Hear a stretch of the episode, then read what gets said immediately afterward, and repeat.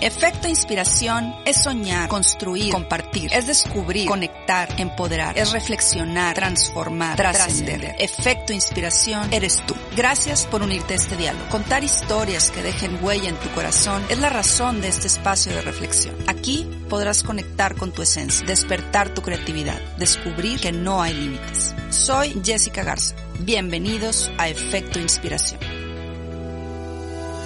La pandemia que estamos viviendo nos obligó a grabar este programa de manera remota.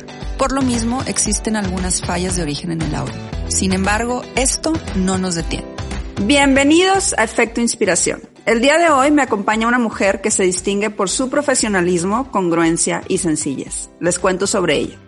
Comenzó a jugar golf a la edad de 5 años. A los 6 años ganó su primer título estatal y un año después el nacional.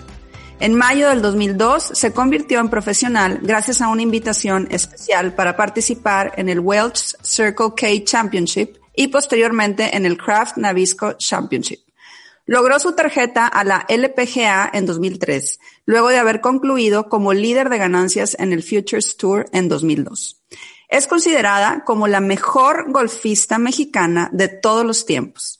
Logró la cima del ranking mundial en abril de 2007 y permaneció ahí durante 158 semanas consecutivas hasta el día de su retiro. Creó su fundación al inicio de su carrera como golfista profesional, la cual tiene como misión brindar educación para niños de bajos recursos. En su trayectoria golfística se pueden contar 129 títulos a nivel estatal, nacional e internacional desde 1989. Más de 27 los ha ganado en la LPGA además de 83 premios y reconocimientos. Ha ganado dos majors y su trayectoria ha sido comparada con la de Tiger Woods y Nancy López, dos figuras legendarias del golf. En 2008 estuvo en la lista de las personalidades más poderosas de la revista Forbes. En mayo de ese mismo año, la revista Times la colocó entre las 100 personalidades del mundo más influyentes y recibió el ESPY Award como mejor atleta internacional. A partir de 2010, hace una pausa en su carrera deportiva para dedicar más tiempo a su fundación y a otro tipo de actividades de índole altruista, al diseño de campos de golf y a sus proyectos personales. Mantiene vigente su interés por difundir la práctica del golf en México a través de su academia Ochoa Golf Academy. El 18 de abril de 2012 recibe el premio EWG Ace Leadership, un reconocimiento de la Executive Women's Golf Association en honor a las contribuciones que ha tenido en el mundo del golf femenino y la importancia que ha tenido su trayectoria profesional en la formación de nuevos golfistas. La Metropolitan Golf Writers Association le otorgó el Mary B. Potter Award reconocimiento por sus labores altruistas y su participación en diversas actividades humanitarias con la finalidad de mejorar la vida de los demás. En noviembre de 2012 publicó su libro biográfico Soñar en Grande, bajo el respaldo del grupo editorial Random House Mondadori. Human Training Field Conferences es su proyecto más reciente, el cual consiste en un programa de conferencias enfocado a todo tipo de personas, organizaciones y empresas de cualquier nivel que ofrece una visión y actitud ante la vida basada en las experiencias que la llevaron a ser una de las figuras deportivas más exitosas de los últimos años. El programa de conferencias tiene como finalidad fortalecer e impulsar a las organizaciones y personas hacia nuevos retos y desafíos en el ámbito personal y profesional. El 27 de septiembre de 2017 ingresó al Salón de la Fama del Golf Internacional, lo que la convierte en la primera golfista mexicana, latinoamericana y una de las mujeres más jóvenes en ser distinguida como miembro del World Golf Hall of Fame. Además, es esposa y madre de tres hermosos niños. Con gran emoción, y no encuentro la palabra adecuada, pero con demasiada emoción, le doy la bienvenida a Lorena Ochoa, Efecto Inspiración. Lore, muchas gracias por haber aceptado mi invitación. No, hombre, muchísimas gracias. Este, yo también muy emocionada de poder platicar. Ojalá, este, pues sirva, ¿no? Esta plática para ayudar o motivar, eh, ¿no? A muchos. Y bueno, gracias por esta presentación tan bonita. Yo también me puse nerviosa. No, Lore, de verdad que estoy entre nerviosa, emocionada, porque debo confesarte, como te decía ahorita fuera del aire, que estoy en modo fan y tenerte en el programa es, es un lujo y es un gran honor. Y déjame le platico a la gente que desde que te contacté quedó en evidencia tu sencillez, que es definitivamente lo que te hace grande. Y aquí quiero agradecer a Francisco Labat por habernos puesto en contacto, porque la verdad es que yo no tenía el gusto de conocerte y cuando Francisco hizo el favor de ponernos en contacto, tú inmediatamente con esa sencillez y con esa humildad me dijiste que sí y yo no tengo manera de agradecer este gran honor. Así que de verdad, mil, mil gracias. Y bueno, empezamos, Lore. Fíjate que a mí siempre me gusta empezar las entrevistas de la misma manera y es preguntándole a mis invitados que me den un poquito de contexto sobre quiénes son. Y me gustaría hacer lo mismo contigo. Yo sé que tú eres una figura pública y que la mayoría conocemos eh, sobre ti, sobre tu parte eh, pues pública, sobre lo que conocemos como golfista. Pero platícame un, un poquito de tus primeros años de vida como Lorena, cómo creciste, cómo, cómo fueron tus experiencias de niña, de joven. Danos un poquito de contexto sobre la persona Lorena Ochoa. Bueno, eh, nací en Guadalajara, ¿no? Tengo dos hermanos grandes, Javier y Alejandro, y una hermana chica, Daniela. Eh, crecí en una familia común y corriente, con muchas este, aventuras por ahí. Eh, todos muy unidos, somos muy unidos y muy cercanos a nuestros familiares de los dos lados. Eh, todos viven en Guadalajara. Yo ahora que me casé y me vine a vivir a México y ahora que estoy este, no fuera del golf, me ha tocado estar lejos de, de la familia, pero todos están allá, entonces padrísimo volver allá a, a, los veranos, ¿no? A la vacación o a lo mejor este, juntarnos por ahí en Tapalpa o en la playa. Soy súper familiar, eso este, siempre no lo, lo este, lo, lo, sigo trabajando y frecuentando porque pues lo más importante es la familia, ¿no? Desde muy chiquita este, soñé en jugar golf, soñé en ser la mejor. Eh, más o menos a los 12, 13 años me comprometí conmigo misma y dije, el golf es lo que más me gusta, es mi pasión. Eh, mis papás siempre nos dejaron ser este, pues, lo que nosotros queríamos, ¿no? Cualquier locura nos apoyaban y yo platiqué con ellos, así de una este, manera más formal, ¿no? A los 13 años. Y les dije, este, quiero jugar golf, quiero jugar golf toda la vida y mi sueño es ser la mejor del mundo y quiero que me ayuden. Entonces, eh, fue algo muy importante porque yo me comprometí, pero también compartí como ese sueño, ¿no? Con ellos para que me pudieran acompañar, apoyar y echar porras en las buenas y en las malas. Esto es un buen consejo para todos. Este, creo que es muy importante el, poder compartir ¿no? tus sueños, platicarles a tus seres queridos para que te acompañen en el camino, es algo muy importante. Después me fui a la Universidad de Arizona, estudié dos años en Tucson, en Arizona, siendo la universidad ranqueada en el tema del golf como número uno de Estados Unidos. Ahí tuve la oportunidad de, de foguearme y de jugar muchos torneos este, con las mejores jugadoras del mundo, porque ya venían muchas jugadoras europeas y asiáticas. Y ahí fue donde me di cuenta que mi golf estaba en un muy buen nivel y que ya estaba lista para convertirme en profesional. Entonces, en el 2000, 2000, creo que 2000 llegué a la Universidad de Arizona, jugué dos años, después eh, en el 2002 me convertí en profesional y mi primera temporada como golfista profesional fue en el 2003 en Estados Unidos. Em, ya tengo, digo, jugué casi 10 años, este, más bien hoy digo, te puedo compartir que tengo ya este, 11 años que me retiré de la parte profesional de golf.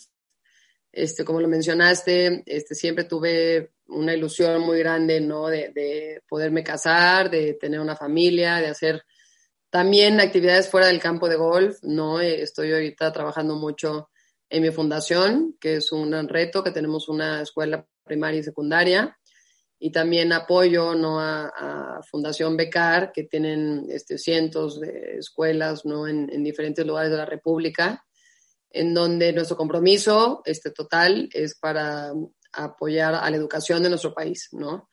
Em, y bueno, pues también hago muchas locuras como diseño de campos de golf, este, doy conferencias, me gusta mucho hablar sobre todo con chavos este, y también trabajando mucho con la Fundación Loen Ochoa y con esta iniciativa que se llama Le Entro, que es una iniciativa que arrancamos nosotros en la pandemia eh, para recaudar fondos. Entonces, Este, pues muchas cosas, ¿no? Este, la verdad es que soy activa, me encanta. Este, sabía que me iba a retirar del golf, pero también tenía planeado muchas otras cosas este, fuera del, del campo de golf, retos, ¿no? Sobre todo, y cosas que me apasionaran, que me este, mantuvieran motivada y aquí estoy, ¿no? Trabajando mucho y sobre todo, pues la bendición de poder ser mamá y disfrutando mucho a mis hijos.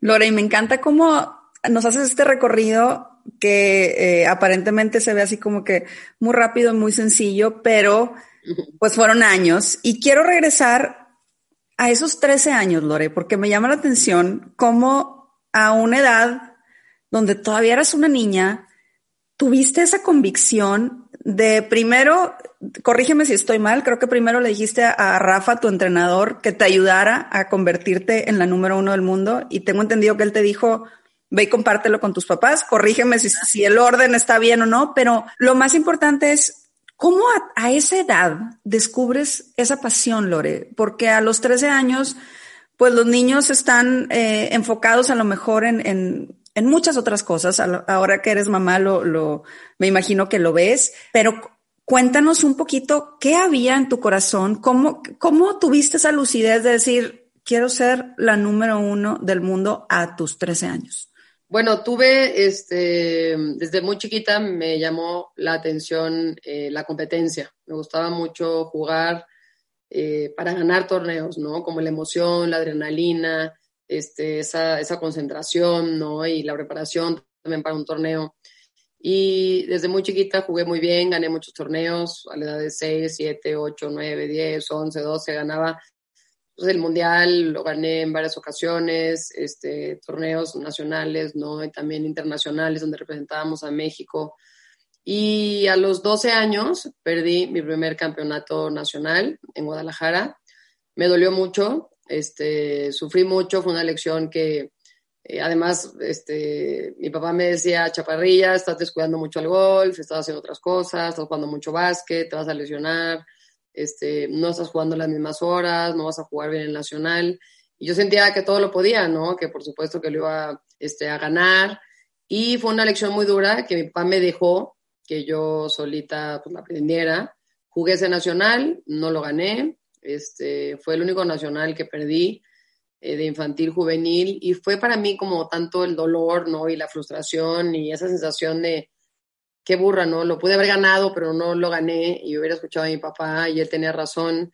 Y esa frustración de saber este, que, que pude haber jugado mejor, ¿no? Y, me llamó tanto la atención que me hizo reaccionar, ¿no? Y yo solita dije, no quiero volver a sentir esto, no quiero volver a sentir que no lo di todo, que no lo intenté, que no me preparé, que no lo tomé con, con esa responsabilidad. Y de ahí en adelante cambió totalmente mi mentalidad y mi manera de ver las cosas. Este, me hizo un compromiso, no de decir, voy a hacer todo lo que está a mi alcance, todo lo que está en mis manos para mejorar, mejorar y, y luchar, ¿no? Para alcanzar mi sueño.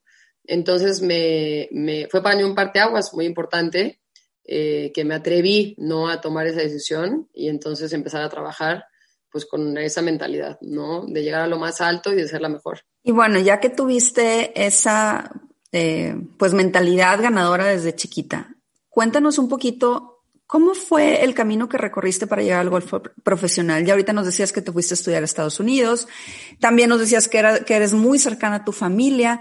Platícame cómo fue eh, ese proceso tanto eh, de manera personal, o sea, tu, tu esencia como ser humano de dejar tu país, de dejar tu familia, pero al mismo tiempo ese sueño y ese hambre de ir por todo. Platícanos un poquito cómo fue, cómo fue ese camino, Lore. Bueno, eh, el golf era un deporte muy raro este, en México, sobre todo también para una niña, ¿no? Este, solamente éramos dos golfistas en mi club y después a lo mejor cuatro o cinco más grandes que practicábamos el golf, pero todos eran puros niños, ¿no? Y también este, era un deporte que muchos se iban empezaban ¿no? a irse a Estados Unidos a la universidad, pero como hombres.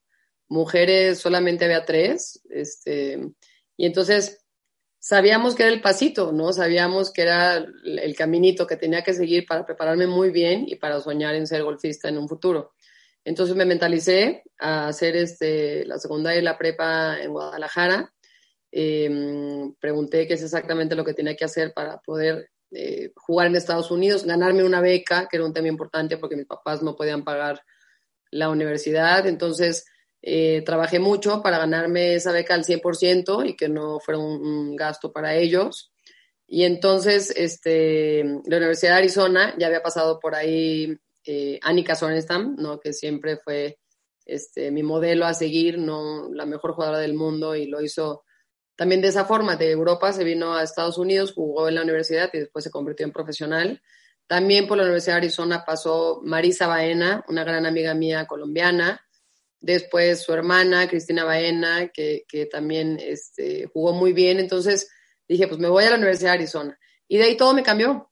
Eh, la, la, oportunidad de estar allá con un equipo que lo tenía todo, ¿no? El equipo físico, por supuesto, todo lo que nosotros necesitábamos equipo de golf y todo, también un entrenador físico de gimnasio, ejercicios, rutina, un nutriólogo, un psicólogo deportivo, en fin, toda esta infraestructura no tan importante, ¿no? Y, también impresionante, porque yo venía de México de estar muy sola, a llegar a este mundo en donde se me abrieron los ojos y decir qué increíble es la vida de un deportista.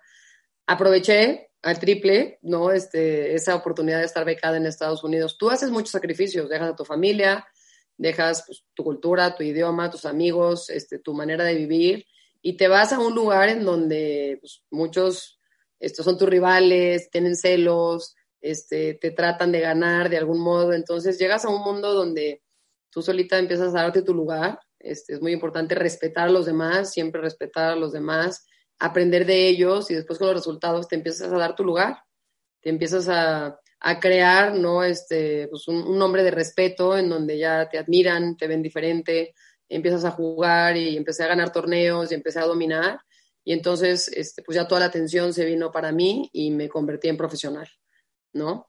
Eh, la vida de un profesional, pues todo te cambia. De jugar 10 torneos al año, empecé a jugar 35 torneos al año, viajando por todo el mundo, este, en fin. Pero sí fue muy, muy importante ese paso de llegar a la universidad. Este es algo que yo le recomiendo a todos los chavos que se vayan a Estados Unidos a alguna universidad de cualquier división, puede ser división 1, 2 y 3, puede ser bueno, malo, medio regular, pero siempre va a haber una oportunidad, alguna universidad te va a recibir en Estados Unidos.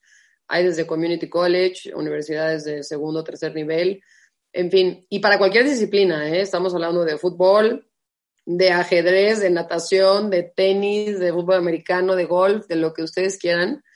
La oportunidad de recibir la educación allá eh, de la competencia, de todo lo que aprendes, los valores, ¿no? De estar en un equipo, de ser responsable, de trabajar por los demás, de no darte por vencer, de intentarlo, de estudiar hasta el amanecer y agarrar un avión y jugar el torneo y, llegar a entrenar. Toda esa formación que te da la universidad es lo más importante, son las mejores bases para que puedas tener éxito en el futuro, ¿no?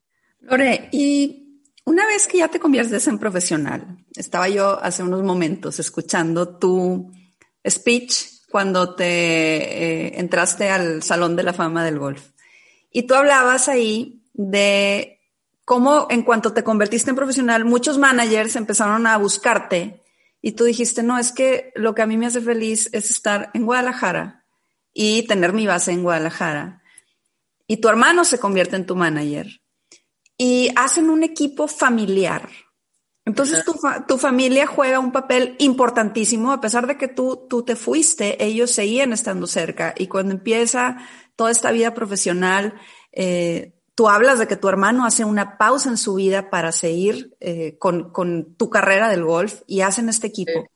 Platícame un poco de eso, de la importancia de tener tu tribu, tu equipo, tu familia, la gente cercana a ti, echándote porras, impulsándote, porque tú ahorita mismo lo decías, ¿no? Eh, hay que hacer muchos sacrificios y, y, es, me imagino, como una jungla. Llegaste al lugar donde estaban todos queriendo ser número uno y empiezas tú a destacar. Platícame un poquito de ese proceso y de ese acompañamiento que tuviste con, con, con tu tribu. Bueno, yo creo que este, la lección más importante aquí es, eh, primero que nada, conocerte muy bien, este, tú, saber qué es lo que necesitas para, estar contenta, ¿no? Para tener un equilibrio, para poder disfrutar, ¿no? De las cosas que estás haciendo y de las cosas que se vienen. Em, yo creo que eh, la mayor lección fue em, pensar siempre y, en este sentido, digo, ser muy, muy fría, este, en decir, voy a tomar la decisión por mi felicidad, voy a tomar esta decisión para saber qué es lo que me va a tener a mí mejor en el futuro, para saber cómo voy a ser este, pues, más feliz en todos los sentidos y también pensar en, que soy una mujer, en que tengo, este, ¿no? En, en, ese momento tenía 20, 21 años, qué es lo que yo necesitaba, ¿no? Y al final del día, yo quería estar cerca de mi familia para mantener este equilibrio, ¿no? Para yo estar feliz, para yo estar bien, eh, porque yo sabía que también en Guadalajara ahí crecí, ahí practiqué, Rafa, mi maestro, me conocía muy bien. Em, yo creo que la lección aquí es no precipitarte a tomar una decisión si no estás seguro. Yo creo que primero tienes que, que hacer todo este análisis, decir, a ver, qué es lo que yo quiero, qué es lo que necesito, qué es lo que me va a dar mejores resultados a largo plazo, porque la atención y el dinero y la fama a corto plazo pues, no, no, no te deja nada, inmediatamente se van. Y también este, no tomar las decisiones por dinero. Creo que este, pues la vida también de un deportista, a lo mejor es mucho glamour, ¿no? Y, qué emoción, y tener un departamento, y un coche, y viendo a Estados Unidos, y lo que te pagan, y una marca que te represente. Y todo el mundo dice que sí, inmediatamente. Y yo preferí esperarme un poquito, este, mejor seguir con, con, con, mi rutina y las cosas que yo estaba haciendo, que estaban dando buenos resultados, que era una buena fórmula para mí. No pensé en el dinero, este, y, y desgraciadamente muchas amigas mías que tomaban esa decisión rápida de irse a Estados Unidos, de dejar su familia, de tener dinero, de estar con el mejor entrenador del mundo, perdieron su felicidad. Eh, a lo mejor sí jugaron bien un ratito, pero después pues les alcanzó este, esa mala decisión, ¿no? Y empezaron a estar solas y empezaron a estar lejos de su familia y con problemas también este, económicos y después este, muchas hicieron locuras y, no jugaron bien. Su carrera no fue este, algo bueno, que tenían mucho, mucho talento, pero se equivocaron al tomar esa decisión y terminaron con su carrera, ¿no? Y esa, esa decisión, eh, pues acertada que tú tomaste, Lore, te llevó a tener ese equilibrio y te llevó a hacer realidad tu sueño que tú dijiste a los 13 años.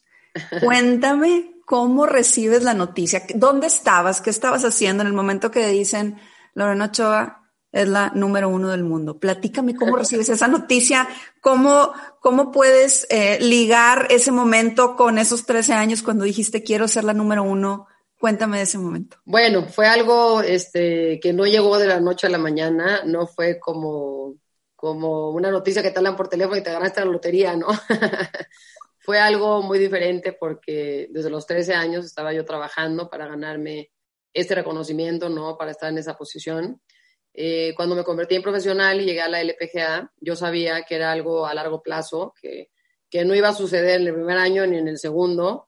Este, de hecho, pensé, ¿no? Las cuentas que sacamos fue que quizá mi cuarta temporada yo ya podría estar en esa primera posición y lo logré al final de mi tercera temporada, llegó un poquito este, más rápido, pero a lo que voy con esto es que eh, fue algo que ya sabíamos que venía, ¿no? Este, hay un, un criterio en donde tienes que acumular más de 140 torneos, en donde vas eh, acumulando estos resultados, ¿no? Si quedas una semana en sexto, en quinto, en tercero, en segundo, en décimo, en tercero, en cuarto, y vas acumulando puntos, vas acumulando puntos, vas acumulando puntos, y yo el primer año terminé noveno, y después me acerqué al quinto, y después empecé a, a meter muy, muy buenos torneos, y ya mis últimos torneos también estaban en buenas posiciones, y empecé a escalar, empecé a escalar, y yo ya sabía que en las próximas tres, cuatro semanas ya me iba a tocar a mí está en esa primera posición del mundo. Eh, la, maravilla fue que mm, después de un torneo que jugué en Orlando, que ya no me acuerdo si gané o quedé en segundo lugar, este, porque me confundo, pero de ahí volé a, Morelia. La siguiente semana jugábamos en Morelia, en México, en Tres Marías, un torneo increíble que, que se trajo este, Enrique Ramírez, ¿no? De la LPGA a Morelia y ahí di mi, primera rueda de prensa como la número uno del mundo. Entonces fue algo, digo, pues un regalo de Dios que me tocara estar en la semana en mi país, con mi gente, mi porra, mi público. todo el mundo lo celebramos, todo el mundo la gozamos, fue una cosa súper bonita. Y después, esa semana jugué muy bien, gané el torneo, eh, estuvo en la premiación nuestro presidente Felipe Calderón, me dio el trofeo. Entonces fue una semana completa, una semana muy, muy bonita. Eh, y, te repito, este, lo, increíble fue ese recorrido, ¿no? Como todo este caminito para poder llegar a esa primera posición. Y el pendiente, ¿no? Y lo que nosotros sabíamos que era el mayor reto era mantenerme como la número uno, pues mucho tiempo, ¿no? Porque sí hay muchos golfistas, que hubo cualquier disciplina en donde trabajan para llegar a ser el mejor y están ahí a lo mejor una semana, tres semanas, seis semanas y después pierden ese primer lugar, ¿no? Y para mí lo más importante siempre dentro de nuestra planeación, de nuestra motivación estaba, bueno, vamos a, eh, no, indudablemente llegar a esa posición de ser los mejores del mundo, pero ¿qué es lo que vamos a hacer para mantenernos muchas semanas, ¿no? Y, y, ese fue eh, pues el, el, gran trabajo, ¿no? Y nuestro principal reto. Y fue increíble el, el poder estar digo, en, en, cuatro temporadas fui la jugadora número uno del mundo y, y, fue algo, digo, muy especial, que eso hizo la diferencia, ¿no? En, en mi carrera, si me comparas con otros golfistas. Lore, y me encanta ahorita cómo lo platicas con una ecuanimidad increíble y con una sencillez impresionante. Y me gusta mucho que aclaras para toda la gente que nos está escuchando y que tiene algún sueño de cualquier tipo, que me dices, no fue de la noche a la mañana, fue algo trabajado. Pensando en esto, cuéntame, ¿qué sacrificios tuviste que hacer? O sea, ¿qué, qué, no sé si ponerlo así, pero ¿qué te quitó el golf? Yo sé que también te dio muchas cosas, pero, pero hubo, me imagino que hubo cosas que también te quitó, que tuviste que sacrificar. ¿Qué te quitó y qué te dio el golf, Flore? No, bueno, jamás te podría explicar ni tampoco lo podría poner en palabras, este, así de fácil. Lo único que, eh, digo, sí te puedo decir es que Primero yo tenía eh, estos 10 años en donde yo quería que mi carrera profesional durara alrededor de 10 años, porque ya era muy claro, ¿no? Este, para mí, que no me quería quedar toda la vida dentro del campo de golf. Entonces, este, yo creo que todos en las metas que nos propongamos es importante tener como un criterio del tiempo, ¿no? Entonces, es mucho más fácil dedicarte al 100%, hacer todos los sacrificios que tengas que hacer eh, dejar, pues digo, yo me perdí de todo, ¿no? La graduación de mi hermana y, ¿no? Este, la boda de mis mejores amigas y de mi primo que era como mi hermano y, y también enfermedades y la muerte de mi tío y me perdí todo lo que tú te puedes perder, este, ¿no? Como familia, como ser humano, me perdí todas, ¿no? Este, no estuve en momentos muy, muy importantes para todos y yo creo que, que todos lo aceptaron y todos lo entendían perfectamente bien y me decían, este, no vas a poder estar aquí, pero estamos pensando en ti, tú quédate allá en Estados Unidos y gana esta semana, ¿no? Y, y me perdí pues, de muchas cosas muy importantes, pero yo sabía que era para mí este, pues, una prioridad, ¿no? Que tenía que hacer todo lo que estuviera a mi alcance, en mis manos, para poder tener esos resultados, ¿no? De, de poder ser la mejor y de dominar y de dominar y de mejorar y de seguir como la número uno del mundo. Ahora, después de 10 años, sabía este, pues que también, digo, ojalá, y yo le pedía muchísimo a Dios que me diera la oportunidad de después del golf disfrutar de una vida normal y de recuperar el tiempo que me perdí con mis seres queridos, ¿no? Con mis amigas, este, el, disfrutar este, mis sobrinos, de mis hermanos, de mis papás.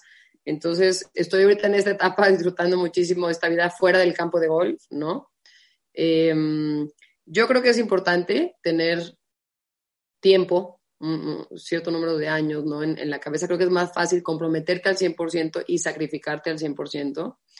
Em, el golf, bueno, pues me ha dado mucho más de lo que jamás me imaginé. Esto eso es algo que toda la vida no voy a estar en deuda y, también por eso es que tengo este, estas ganas de compartir con los demás, de ayudar a los demás, de crecer en mi fundación, de poder impactar a más vidas para cambiar la, vida a ellos, su futuro, ¿no? Para que se atrevan a soñar, así como yo lo hice. Y entonces, este, pues estoy en esta tarea tan bonita, tan importante, también es una gran responsabilidad el no rajarte, ¿no? Y, y seguir este, ayudando a los demás, pero es algo increíble, ¿no? A mí el golf me dio mucho más de lo que jamás me imaginé y ahora estoy tratando de devolverles eh, pues, a, todos los que puedan, ¿no? Este, un poquito y ayudarlos, encaminarlos, a que cometan menos errores, a motivarlos, a cambiarles este, la vida y que sueñen en llegar a lo más alto, ¿no? Eso es este, lo más importante. Y lo has hecho muy bien, Lore, y te voy a platicar por qué. Digo, tú lo debes de saber, pero hace poco, eh, ahorita que hablas de, de, querer cambiar la vida y de querer inspirar, entrevisté a Abraham Anser.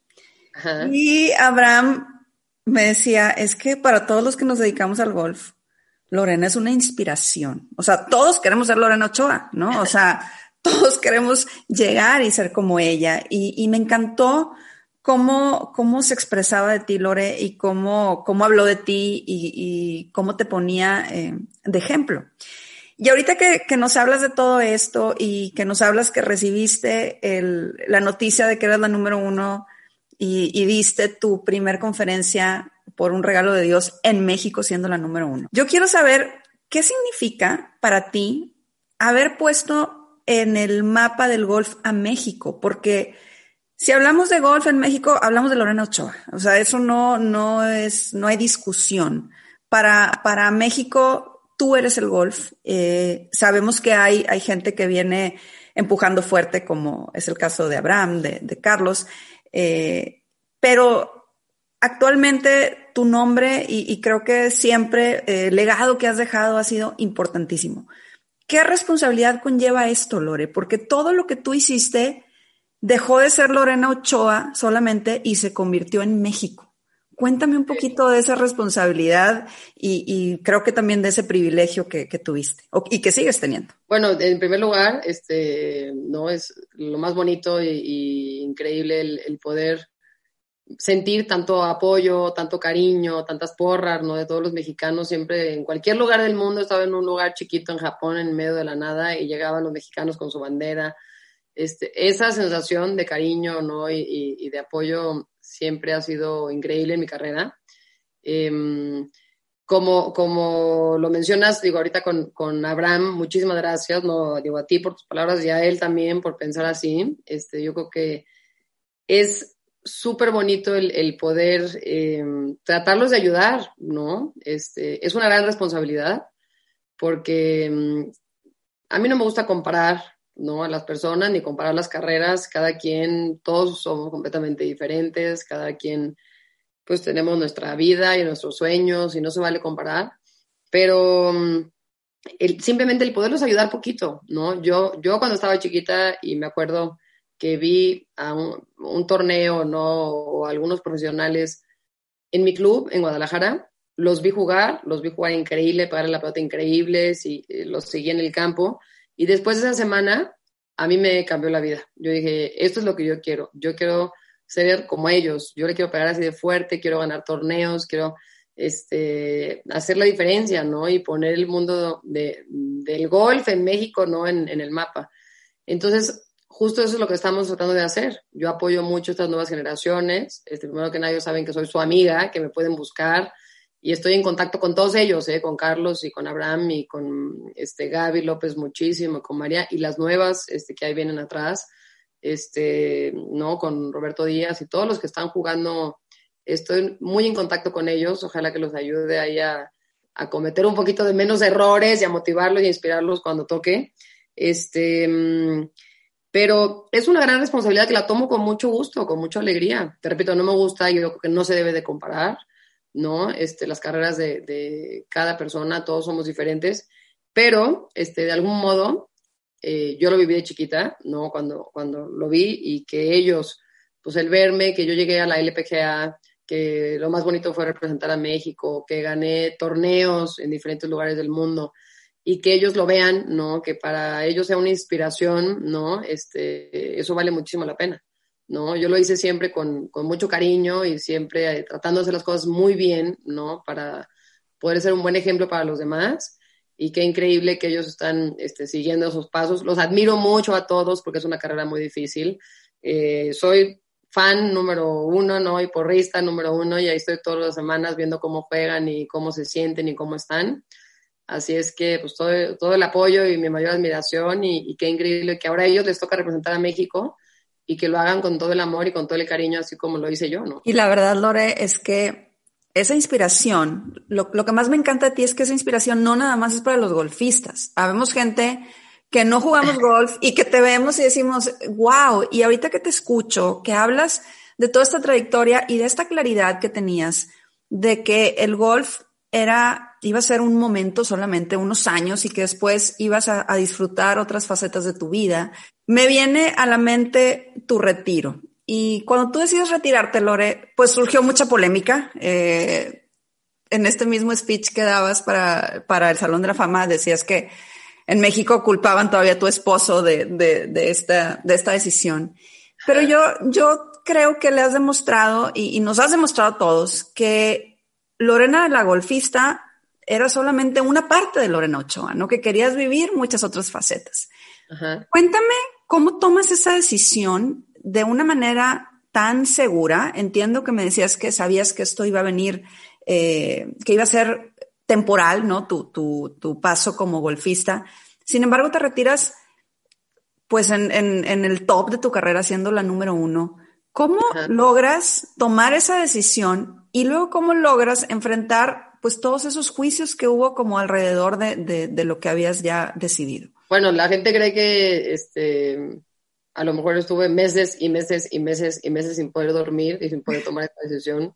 Este, al revés, fue una decisión súper fácil, súper sencilla, eh, por puras razones bonitas, me retiré este, porque ya me había encontrado mi pareja, porque quería tener una familia, porque ya había logrado mis metas dentro del campo de golf, porque me queda muy claro que hay tantas cosas en la vida por hacer, ¿no? Y yo ya me sentía tranquila y feliz de haber logrado mis metas dentro del campo de golf. Este, eh, terminé muy, muy bien con los medios de comunicación, nunca tuve ningún problema, ningún escándalo, nada este, feo. Este, con mis patrocinadores que hoy me siguen patrocinando, que los quiero mucho este, una perfecta este, relación, somos grandes amigos, seguimos trabajando juntos, ¿no? Este, gracias a Dios no tuve ninguna lesión, ¿no? Porque muchos deportistas tienen lesiones. Entonces, este, cuando ves las cosas así, de esa manera, al contrario, ¿no? Este, dices, qué maravilla, este, para empezar, que me atreví, ¿no? A escuchar la voz interna de decir, ya, este, esto terminó para mí, yo estoy tranquila, estoy contenta, satisfecha, ya estaba muy, muy cansada, muy, muy presionada. Ya era una, una vida que, que, no la estaba disfrutando, no tanto al, al, final, mis prioridades cambiaron. Entonces tuve la valentía de, pues, escucharme, ¿no? Y esa voz interna de decir, llegó el momento, este es este, justo en donde tengo que dejar de jugar golf y hacer otras cosas increíbles fuera del campo de golf yo creo que de la misma manera que me preparé, ¿no? Para jugar, para entrenar, para llegar a la LPGA, para hacerla mejor, también me preparé mucho para mi vida fuera del campo de golf. Entonces no me tomó por, sorpresa. Este, yo ya estaba súper, súper decidida y también con mucha ilusión de hacer otras cosas fuera del campo de golf. Eso que dicen que, que tu felicidad no depende de tus metas o de llegar a lo más alto o de alcanzar ese trofeo, ¿no? Este, claro que no.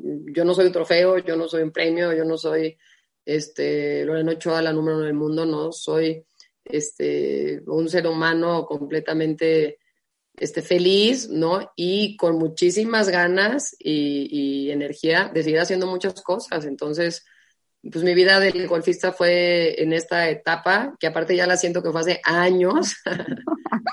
y ahora tengo mucha ilusión de hacer otras cosas este, adelante, ¿no? Wow, me encanta, eh, me encanta cómo lo pones, Lore, y, y sin duda eres una mujer que, que seguía mucho por el corazón. De hecho, muchas de tus compañeras decían que tú jugabas golf con el corazón. Y ahora veo que, que esa es tu manera de, pues, de conducir tu vida, que esa valentía para tomar decisiones es escuchando precisamente tu corazón. ¿Cómo logras esto, Lore? ¿Cómo logras hacerle caso a, eso que tú sientes, cómo logras ser tan, tan firme, tan decidida. Cuéntame cuál es tu secreto. No, bueno, no, no tengo el secreto, no hay, no hay este, un resumen ¿no? que, que te lleve a esta respuesta.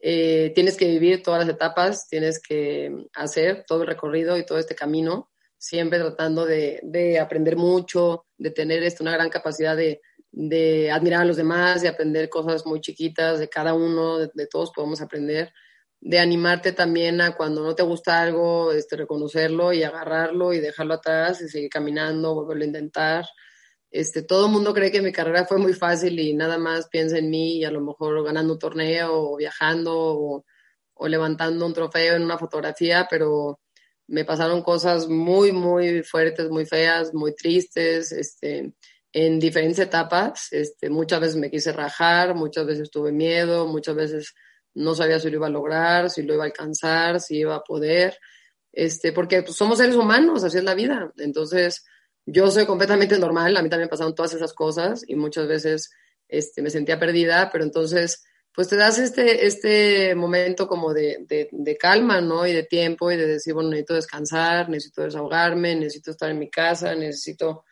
dejar de viajar unas semanas, necesito volverme a enfocar y entonces, pues el golf siendo mi pasión y, y para mí, este, mi vida, ¿no? Este, yo solita después de cuatro o cinco días me volví a vestir de golfista y lo volví a intentar, ¿no? Entonces, es normal el que se sienta perdido y las rachas malas no duran para siempre, ni las rachas buenas no duran para siempre, siempre mm, tienen su fin, entonces cuando la estamos pasando mal, pues hay que aguantar, hay que tratar de ser conscientes de que la estamos pasando mal, escucharnos, descansar, saber qué es lo que necesitamos y, y, estar firmes y fuertes esas dos, tres, cuatro semanas malas que nos sentamos sin ganas, sin motivación, sin energía. Y después las cosas van a empezar a, a volver a, pues, a establecer y, y, vas a agarrar otra vez ritmo y vas a empezar a ver la luz y vas a empezar a trabajar y, vuelves a agarrar tu camino hacia una racha buena, ¿no? Pero también es lo bonito de la vida. Este, los seres humanos si somos, es importante disfrutar el camino y las buenas y las malas y, y yo creo que este, de, los buenos consejos que les puedo dar es que no, no se tomen los malos resultados o las malas noticias, no este, que no sea algo que se enganchen tanto, no simplemente pues, aprender de la experiencia, agradecer lo que aprendieron de esos días o de esas semanas, este, literal, agarrar todo lo bueno y lo malo, echarlo a la basura, ¿no? Y, y volverlo a intentar la siguiente semana.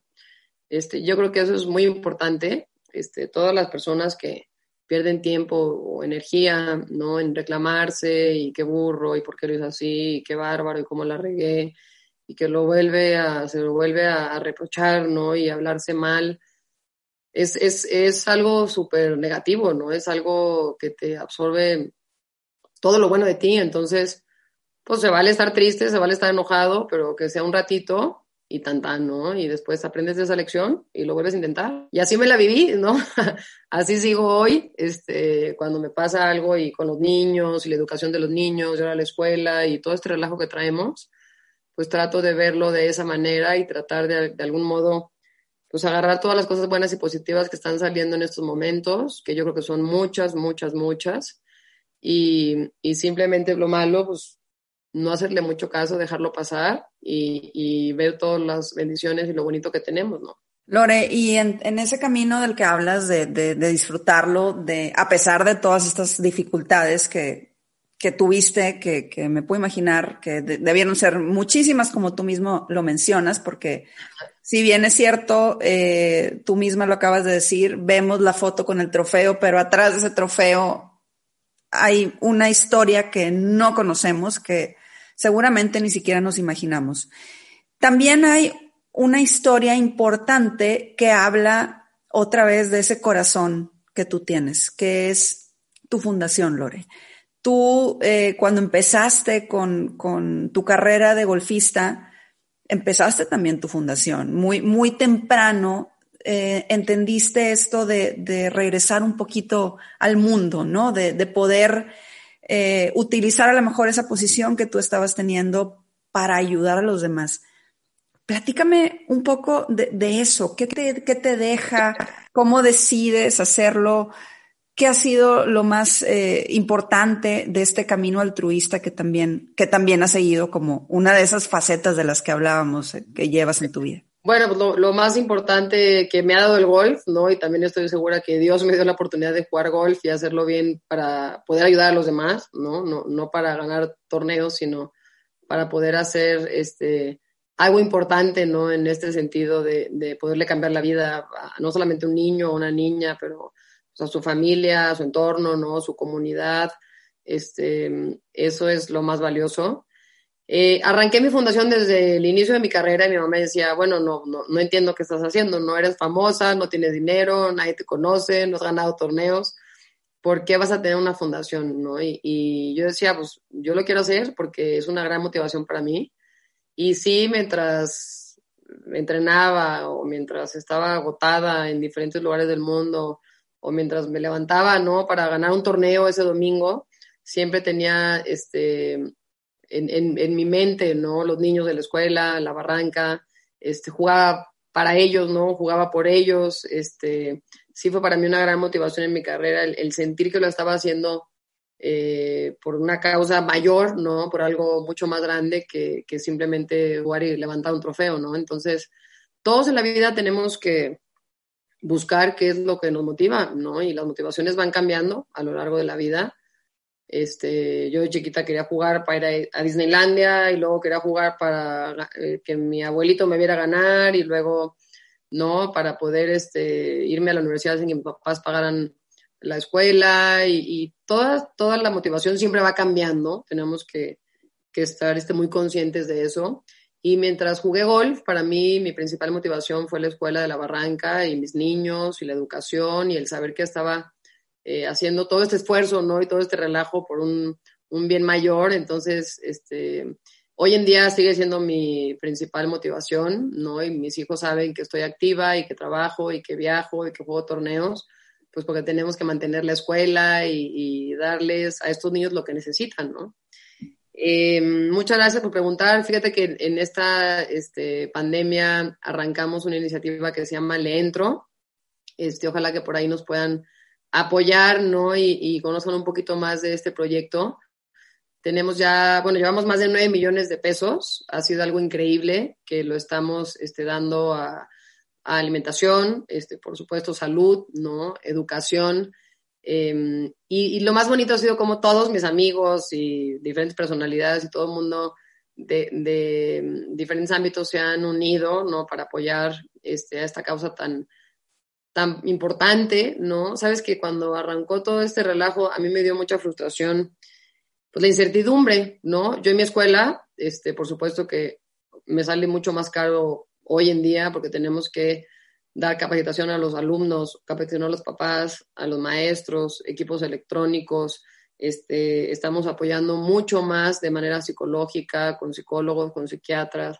Estamos este, ayudando con la alimentación por más de bueno, el 49% de los papás hoy en día no tienen empleo, ni el papá ni la mamá. Entonces también tenemos este, el apoyo de, de la alimentación. Y así es la historia para todas las escuelas eh, en nuestro país, ¿no? Y para muchos mexicanos que, que siguen sin empleo. Entonces, en vez de quejarnos y en vez de estar enojados y en vez de estar frustrados o en vez de estar tan negativos de que el gobierno no hace mucho, pues la iniciativa privada y nosotros es nuestra responsabilidad. Si nosotros lo podemos hacer, tenemos que trabajar y lo tenemos que hacer. Entonces, repente se nos ocurrió esta locura y Bernardo Zambrano, que está por allá en Monterrey, él dijo, yo les ayudo también.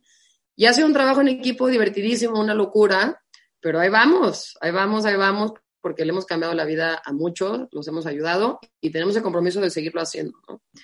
Este, entonces, pues bueno, ya verán que este, voy a seguir activa porque así soy, ¿no? Me encanta. Y, y, qué padre que podamos ayudar, si lo podemos hacer es una responsabilidad y hay que contagiar esa energía, ¿no? A, a, todos los que están cerca de nosotros porque es una responsabilidad y hay que echarle todas las ganas. Y me parece, me parece increíble tu visión, Lore, de cómo empiezas tu fundación eh, a la par de tu carrera y, y, cómo tienes esta meta de poder impactar de manera más grande y, y más allá de solamente de ti me encanta esto que, que estás platicando, la iniciativa que, que ahora tienes. No hay duda, Lore, que has dejado un legado enorme, enorme, enorme en el mundo del golf y en el mundo del altruismo. Pero hoy tienes un, un compromiso, pues que viene, creo yo, de, de, de, un amor enorme, que es el de ser mamá quiero que me digas cuál es el legado que tú quieres dejar ahora como mamá y como esposa. Bueno, qué pregunta tan difícil. Este, sí, estoy segura que, que, por supuesto que me gustaría que, que, me recordaran por las cosas que hice fuera del campo de golf, ¿no? Este, practicar y jugar y ganar torneos no es tan complicado como ser mamá. Pero es un gran reto para mí. Estoy tratando de utilizar todas esas miles de herramientas que me funcionaron en el campo de golf y los trato de hacer acá como mamá y como esposa. Eh, soy muy estricta. Yo creo que sí me tengo que este, aflojar un poquito, ¿no? Soy muy perfeccionista y pues así soy, es mi personalidad. Este, pero sí le exijo mucho a mis hijos y luego también a veces me arrepiento y digo, bueno, ya, no, no debería de ser tan exigente, ¿no? Hay que echar más relajo y estar más contentos. Pero bueno, este, lo que sí es, digo, que lo hago con todo el cariño del mundo, con todo el amor y estoy súper dedicada. Ellos saben que son para mí mi prioridad y, y aquí estoy en esta aventura de ser mamá está canijo la cosa, siempre me preguntan, oye, ¿qué es más fácil? Este, ganar un torneo de golf, ¿no? Este, o ser mamá, le digo, no, hombre, ganar un torneo de golf es mucho más fácil. Todo un arte ser mamá, definitivamente, Lore. Sí, sí, Y bueno, ya antes de entrar, déjenme le, platico a toda la gente que nos está escuchando que antes de entrar al aire, Lore fue a decirle a sus hijos que bajaran la voz porque iba a estar ella en una entrevista. Entonces me consta, me consta que Lore está ahí eh, pendiente de ellos. Entonces ya te voy a dejar ir, Lore, porque sé que tienes mil cosas. Pero antes de que te me vayas, nada más quiero hacerte esta pregunta. Tú escribiste eh, tu libro con la historia de tu vida que se llama Soñar en Grande. Quiero saber qué significa para ti soñar en grande. Bueno, pues tal cual, o sea, no hay límites para los sueños. Este, oye, voy a este, ganar este torneo, bueno, ¿y por qué no sueñas en ganar otro más importante, no? Este, yo creo que todo está en la cabeza, todo está en la mente, todo está en nuestra forma de pensar y, y de ver las cosas.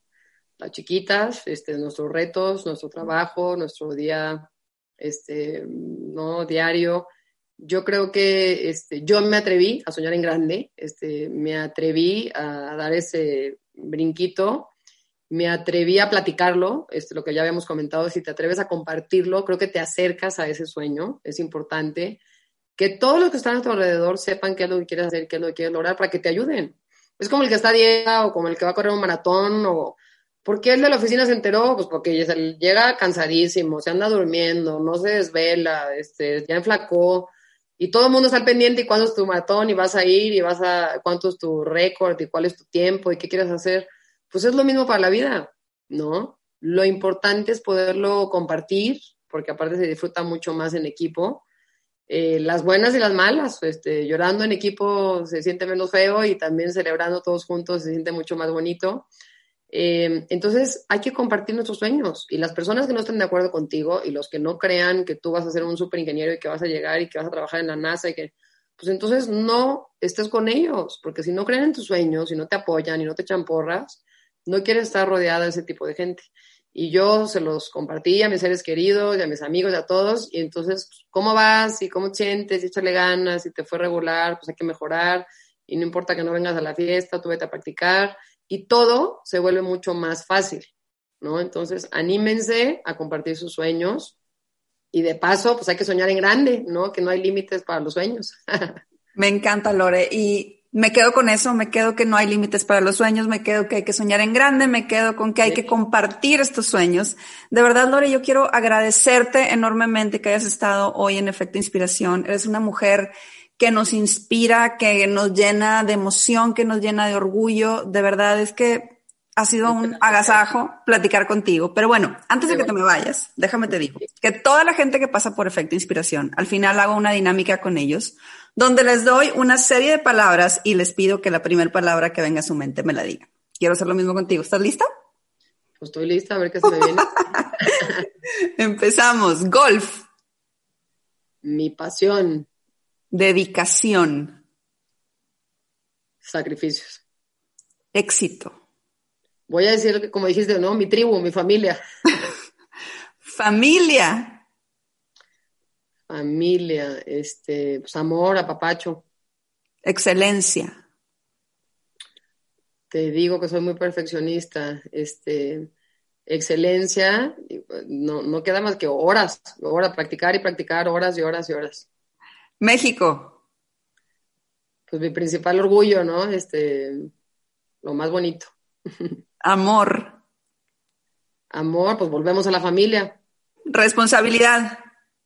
responsabilidad, este, pues yo creo que este, pues un, gran valor, ¿no? Efecto inspiración. Efecto inspiración, qué bonito está este el nombre y el título, me encantó. Por eso te contesté. Ay, Lore, me hubieras puesto algo, algo más sospechoso, me dicho, no, no, mejor no contesto. No, la verdad que padre, muchas felicidades. Qué linda, Lore, muchas gracias. De verdad que eh, como te dije hace rato y lo repito, eres un orgullo para el país, eres un orgullo para todas las mujeres, eres un orgullo para todos los deportistas, eres un orgullo para todo México. De verdad, gracias por habernos regalado este tiempo. No sé si haya algo más que quieras agregar antes de irnos para toda la gente que nos está escuchando. No, pues muchas gracias, gracias por su tiempo, a ti, Jessica, por hacer esto. Les mando un abrazo con mucho cariño. Recuerden que ahorita en estos momentos tan difíciles, tan complicados, salen también cosas muy bonitas que nos van a sorprender. Hay que aprovechar este momento que estamos viviendo. Siempre las buenas oportunidades salen en, momentos difíciles, así es que hay que verlo así. Y bueno, pues espero vernos en vivo algún día pronto. Ay, ojalá que sí, ojalá que sí, Lore. De verdad, mil, mil gracias. Un abrazo enorme hasta la Ciudad de México. Gracias a todas las personas que nos escucharon. Esto fue Efecto Inspiración. Muchas gracias, un saludo. Bye. Te invito a que seas parte de la comunidad Efecto Inspiración. Sígueme en Instagram y Facebook como Efecto Inspiración. Nos vemos por ahí.